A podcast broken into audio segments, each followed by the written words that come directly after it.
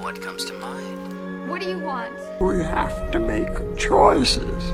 You have to choose. Which one is the right one? What do you want? It's not that simple. What It's... do you want? Make your choice. Bienvenue sur Le Choix de Marie, le podcast ciné qui vous donne tout simplement des idées de films à regarder. Sans spoiler ni prétention, je partage chaque semaine avec vous les films que j'ai vus pour faciliter votre dilemme du On regarde quoi?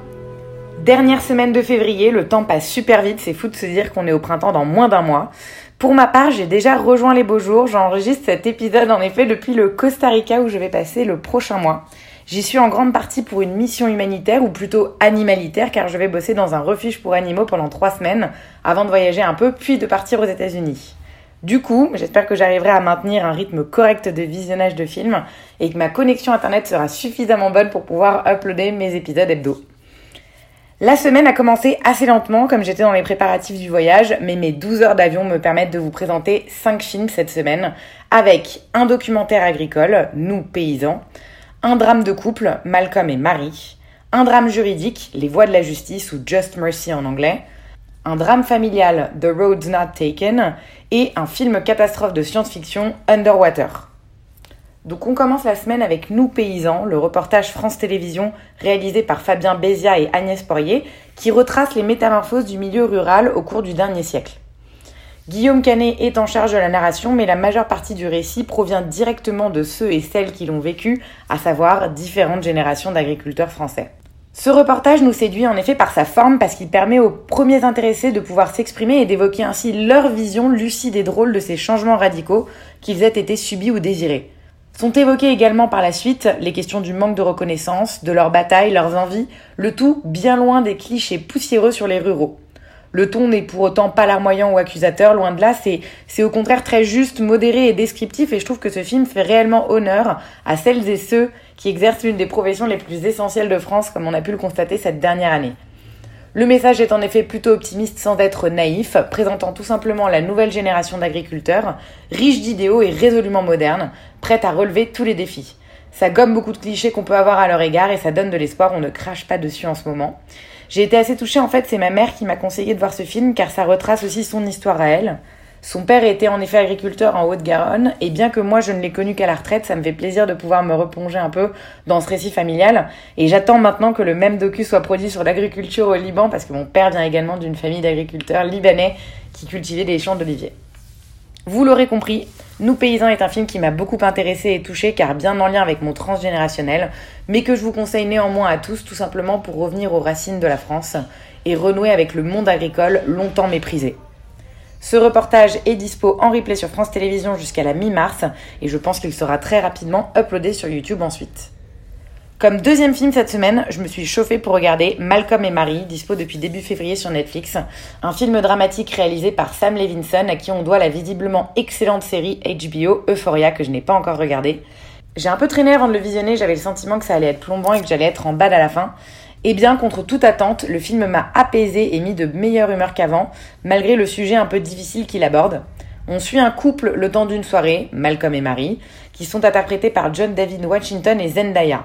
Après l'avant-première de son film, Malcolm rentre dans sa superbe villa avec sa petite amie Marie. La soirée s'est bien passée, l'avant-première a été un triomphe et Malcolm jubile, mais Marie lui en veut de l'avoir oublié dans son discours de remerciement. Une violente dispute éclate entre les deux amoureux qui vont alors s'affronter et s'avouer quelques vérités sur leur couple. On est donc sur un huis clos théâtral mettant en scène deux personnages sur quelques heures en temps réel. Ça passe ou ça casse. Soit c'est statique, bavard et artificiel, soit c'est progressif, subjugant et profond. Eh bien, dans l'ensemble, ce film est pour moi un succès. Il aborde avant tout la question du couple et plus exactement de la toxicité qui peut exister dans le couple. Comment il se construit, sur quel pacte, tacite ou explicite, il tient, la part de concession qu'il suppose, le dialogue et l'écoute auquel il oblige, et peut-être quand même aussi parfois le bonheur qu'il apporte. Le tout dans un face-à-face époustouflant, qui est tenu par deux acteurs très en vogue. Zendaya qui crève l'écran dans un rôle vraiment en or qui lui permet de déployer toute la palette de son jeu. Elle est sexy en robe de soirée au décolleté plongeant, femme-enfant en débardeur et petite culotte blanc qui, qui vraiment la rendent très craquante, euh, forte et fragile à la fois, qui tient tête à un John David Washington, qui était le héros de Tenet, qui lui convainc un peu moins, je trouve, mais probablement en raison de son rôle plus ingrat, il est très orgueilleux, ça le rend assez antipathique. Mais il livre néanmoins de belles et violentes tirades qui auront le mérite de vous retourner le ventre. Pendant près de deux heures, filmées dans un noir et blanc délicat, on observe les montagnes russes de ce couple sur un fond de playlist jazz impeccable. Le film évoque aussi l'industrie du cinéma et plus particulièrement le racisme, sexisme et l'hypocrisie qui peuvent y régner. Ça permet un ping-pong de répliques intéressantes. Mais ce qui m'a accroché surtout, c'est le sujet de fond. J'aime profondément ces films qui traitent de la lucidité des gens à se connaître et à apprivoiser leur part d'ombre. Il s'agit de s'approprier ces défauts rédhibitoires que nous traquons souvent chez les autres, parce qu'ils font en fait partie inhérente de notre personnalité. Et c'est ce que font Malcolm et Marie dans ce film. Ils se reprochent l'un et l'autre de s'utiliser, s'en mettre plein la gueule, mais in fine c'est probablement pour le mieux, parce que c'est ce qui leur permet d'affronter le miroir. C'est donc à la fois augmenter sa connaissance de soi, mais aussi augmenter sa liberté, en nous permettant d'agir selon un plus grand spectre de possibilités. D'agir aussi parce qu'on l'a choisi et pas parce qu'on se laisse agir. Bref, c'est un sujet qui me passionne et je suis heureuse de constater que des films euh, qui traitent de sa sorte soient produits par Netflix et connaissent quand même un certain succès. On peut éventuellement reprocher à ce film que ça tourne un peu en rond au bout d'un moment, le, schéma narratif se répète, on aurait apprécié un peu plus de variété, parce que c'est vraiment dispute, apaisement, câlin, dispute, apaisement, câlin. Voilà, même si on sait tous que ça se passe vraiment comme ça dans la vraie vie. Et une dernière chose que j'aimerais mentionner sur ce film, c'est son développement, qui est assez intéressant. Euh, en fait, après l'arrêt du tournage de la deuxième saison d'Euphoria en raison de la pandémie de Covid-19, Zendaya, qui est également l'actrice de la série, contacte Sam Levinson en lui demandant d'écrire un long métrage original durant cette pause. Il achève l'écriture en six jours en s'inspirant en partie de sa propre expérience quand il n'avait pas mentionné le nom de sa femme à l'avant-première de son film Assassination Nation. Et John David Washington rejoint ensuite le projet, d'emblée séduit par l'idée, et le film est tourné discrètement sur deux semaines pendant la pandémie. Donc un film que je vous conseille vivement si ce sujet vous branche et que vous n'avez pas peur d'être un peu en bas de derrière.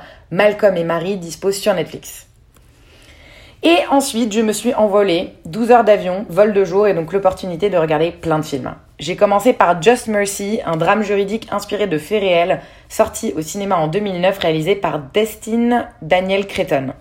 Le film suit un jeune avocat, Brian Stevenson, et son combat historique pour la justice, notamment à son début de carrière dans les années 80 en Alabama, lorsqu'il tente d'innocenter le détenu Walter Macmillan qui est condamné à mort pour un crime qu'il n'aurait pas commis. J'ai le sentiment, en écrivant ce synopsis, de vous donner le plot de 70% des films sur les Noirs aux États-Unis. On n'est pas vraiment sur le pitch le plus original du monde, mais je pense aussi que s'il y en a autant qui sortent, c'est parce que ça marche ce genre d'histoire et que c'est un sujet qui nous touche. La question raciale est touchy aux États-Unis et j'ai le sentiment que ces films ont une réelle portée là-bas car ils permettent de mettre en lumière un vrai problème de société. En France, c'est presque exotique comme sujet, typiquement américain, et on se sent quand même moins concerné. Nos quelques films français sur les Noirs sont des films de banlieue qui, par conséquent, dépeignent une atmosphère un peu ghetto, ou alors des comédies un peu débiles qui alimentent souvent les clichés plus qu'autre chose. Aux US, on a bien souvent le récit de simples familles défavorisées, ordinaires, sans histoire ni tracas, qui se retrouvent brisées par le système juridique et carcéral corrompu et teinté de racisme. Et ça fait quand même un peu le cœur, je trouve, de découvrir tant de cas de détenus qui ont passé la moitié de leur vie en prison avant qu'on ne puisse prouver leur innocence. Et ça, c'est dans le meilleur des cas. Certains sont même morts faute d'avoir eu accès à une bonne défense. Tout ça pour dire que ce film part avec un avantage, une histoire forte qui toucherait n'importe qui en raison de faits profondément révoltants. Ça se regarde facilement, c'est intéressant et le duo d'acteurs est bon. Michael B. Jordan, fils de Michael Jordan qu'on a pu voir dans Creed, le spin-off de Rocky, qui joue l'avocat. Il est très beau, soit dit en passant, ce qui rend plutôt agréable le fait de le voir en, costume très éloquent à la longueur du film. Il incarne par ailleurs un personnage résolument humain et bon, difficile de ne pas le trouver, de ne pas le trouver convaincant. Je trouve néanmoins un peu dommage qu'on n'en connaisse pas davantage sur la vie privée de son personnage. Jamie Foxx ensuite, qui joue le détenu, dont je ne suis habituellement pas fan parce que je le trouve parfois un peu hautain, mais il interprète très bien l'américain qui a perdu foi dans le système avec un accent du sud très très bon et des séquences d'émotions qui sont généreuses et fonctionnent vraiment bien. Ce qui m'aura surtout marqué dans ce film, ce sont les seconds rôles. Brie Larson, très touchante en militante locale dévouée à sa cause. Les co-détenus pardon, de Macmillan euh, dans le couloir de la mort qui sont excellents. Mais surtout le témoin clé Ralph Myers, interprété par l'acteur Tim Blake Nelson, que j'ai vraiment trouvé à couper le souffle en redneck cherchant à se repentir. Just Mercy est donc un film qui se regarde avec plaisir, même si le sujet est dur, malgré quelques longueurs, qui n'est pas un must mais qui est vraiment efficace dans son genre. Je vous invite à le découvrir en streaming sur Canal et en VOD sur Apple et Orange si vous êtes tenté. J'ai enchaîné mon vol avec un film tunnel et pourtant de seulement 1h25. The Road's Not Taken, un film américo-britannique réalisé par Sally Potter. J'en avais jamais entendu parler, je voulais un peu fanfaronner dans ce podcast en essayant de vous présenter en exclusivité un film inédit en France pour le moment. Il est en effet sorti brièvement aux US et en Angleterre en 2020, mais le Covid l'a un peu envoyé aux oubliettes. J'ai été attirée par l'histoire, certes d'une jeune fille, Molly, qui tente d'accompagner son père Léo, sénile à toute une série de rendez-vous médicaux sur une journée, mais aussi par le cast. Préparez-vous, Javier Barden, Elle Fanning, Selma Blair et Laura Linney, que demande le peuple? Comment ce film pourrait-il être mauvais? Et pourtant, il l'est. J'ai honnêtement même pas envie de m'étendre plus que ça dessus parce que j'ai le sentiment de perdre mon temps en écrivant cette critique et le vôtre vu que vous m'écoutez en parler. On est sur trois timelines différentes dans des univers parallèles qui sont en fait trois différentes vies de Léo. La première, c'est la journée marathon à New York entre le père et sa fille. La deuxième, c'est la vie de Léo au Mexique avec sa femme Dolores. Et enfin, on suit Léo lors d'un de ses voyages en Grèce. Ça n'a aucun sens, c'est sans queue ni tête, on s'ennuie, j'ai même piqué un petit somme au milieu, je dois l'avouer, et très franchement, je suis pas sûre d'avoir parfaitement tout compris. Ça se veut bourré de sous-entendus et de réflexions libres à interprétation, mais en fait non, ça ne fonctionne pas, on ne comprend juste pas le film et il est difficile de faire le lien entre les trois points de vue. Je m'arrête là pour pas vous spoiler, mais c'est vraiment pas très convaincant. Le seul point positif, ou du moins celui qui m'a le plus touché, c'est la relation père-fille qui y est décrite. C'est touchant de voir une jeune femme, visiblement très ambitieuse et accomplie dans son boulot, s'occuper ainsi de son père. À tel point qu'on pourrait même parler de sacrifice tellement elle semble dévouée et patiente à son égard. Ça interroge, je trouve, sur la question de notre rôle en tant qu'enfant dans l'accompagnement de nos proches lorsqu'ils vieillissent. Un sujet qui me touche beaucoup à titre personnel, non pas parce que mes parents sont très âgés, mais parce que j'ai grandi dans un environnement très marqué par la loyauté familiale et le sentiment de dû aux anciens. Ce sont des réflexions et questionnements que je peux avoir parfois et j'étais donc contente de pouvoir voir cette problématique portée à l'écran. D'autant plus qu'Elle Fanning et Javier Barden sont excellents dans leur rôle, j'ai vraiment rien à redire là-dessus. Il n'en reste pas moins que je vous déconseille fortement ce film qui de toute façon n'est pas dispo pour le moment, je n'arrive pas à le trouver sur aucune plateforme en streaming, ni en VOD, ni en DVD, donc pas de regret, on passe son chemin sur The Road's Not Taken.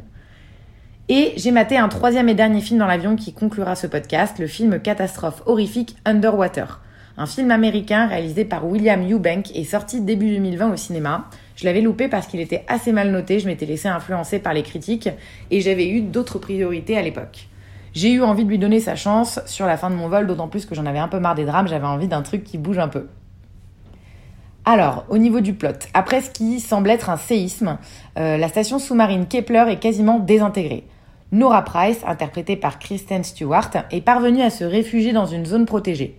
Peu de temps après, elle retrouve l'expérimenté Captain Lucien, interprété par notre formidable Vincent Cassel, et quelques autres personnes ayant survécu. Piégés à plus de 10 000 mètres de profondeur, ils vont devoir survivre et tout tenter pour remonter à la surface. En plus de l'eau, ils vont devoir affronter de mystérieuses créatures. Sur le papier, on a tout pour me plaire, étant une grande fan et amatrice de huis clos horrifiques, notamment Alien, Abyss ou The Descent. Mais je suis au regret de vous annoncer que c'est un raté. De trop nombreux problèmes viennent entraver une production initialement bien menée. J'ai vu aucun film de ce mais il a l'air d'être abonné à la science-fiction, un bon fan du genre. Donc on va quand même commencer par passer en revue les points forts du film car il y en a quand même quelques-uns. Un casting solide et talentueux dans lequel s'exprime une Kristen Stewart dantesque toujours aussi cool, des effets spéciaux de qualité, une bande son originale qui vient complètement nous immerger dans l'horreur des abysses océaniques.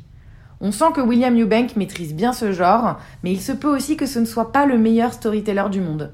Le scénario est en effet bien trop fragile pour tenir en haleine qui que ce soit, et ce à plusieurs niveaux.